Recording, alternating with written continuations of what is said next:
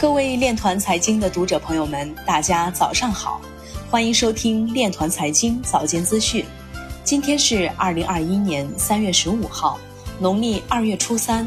首先，让我们聚焦今日财经。太平洋小岛国图瓦卢计划利用区块链技术，成为全球首个无纸化社会。美国乔治亚州高中生将接受加密教学。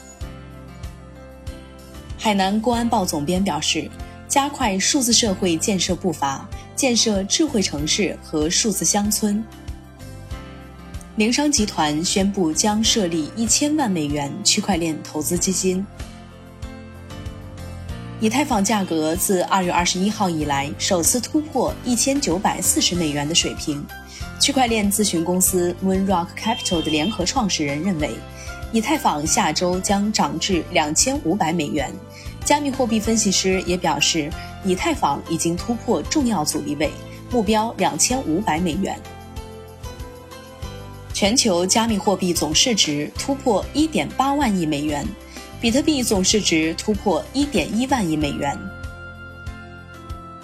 Ripple 数据科学家表示，Ripple 收购了一家交易平台业务公司。家用游戏机先驱雅利达将在其计划推出的 Metaverse 平台包含 NFT 系列产品，包括与游戏、音乐和其他媒体相关的数字收藏品。随着价格突破六万美元，比特币又引起了美国投资者的关注。三月十四号，美国虎扑创始人表示自己搞砸了比特币投资，承认自己对比特币的看法是错误的。桥水基金联合投资官表示，美国政府债券抛售或将加速，对加密货币等资产构成威胁。摩根西创始人表示，比特币是金融市场的顶级掠食者，投资者正竞相将其作为一种避险资产。他指出，对于管理大型国债的公司来说，比特币是最有可能产生可观增长的资产。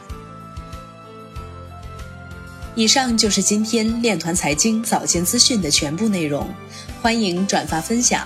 如果您有更好的建议，请扫描文末二维码与主播分享。